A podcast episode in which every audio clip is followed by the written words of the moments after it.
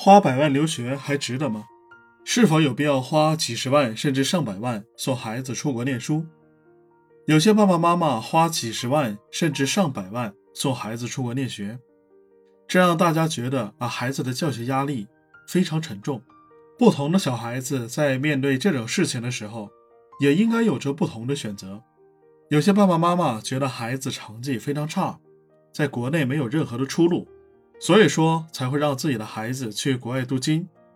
这样的选择只适用于一些非常有钱的家庭。有些家庭非常富裕的，是想要给孩子最好的教育。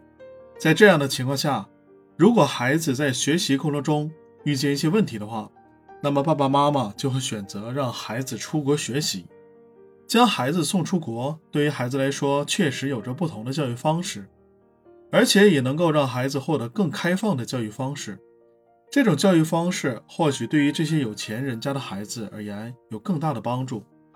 可是有一些孩子在学校里面不好好读书，也没有太好的成绩，总而言之就是不好好用心学习。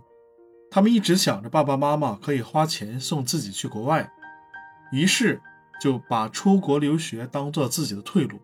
其实爸爸妈妈并没有这么多钱，为了送孩子出国留学，于是做出了借钱的行为。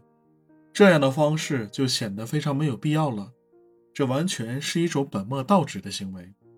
如果说家里很有钱的话，那么确实可以承担这样的责任。但是如果家里没有钱的话，就没有必要这样教育自己的孩子了。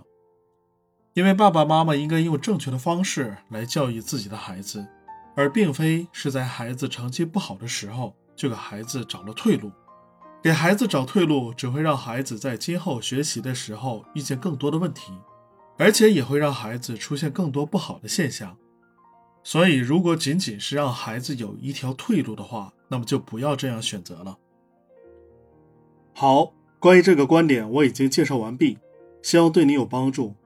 欢迎你点赞、关注、评论并转发。我是好猫卡，我们下期再见。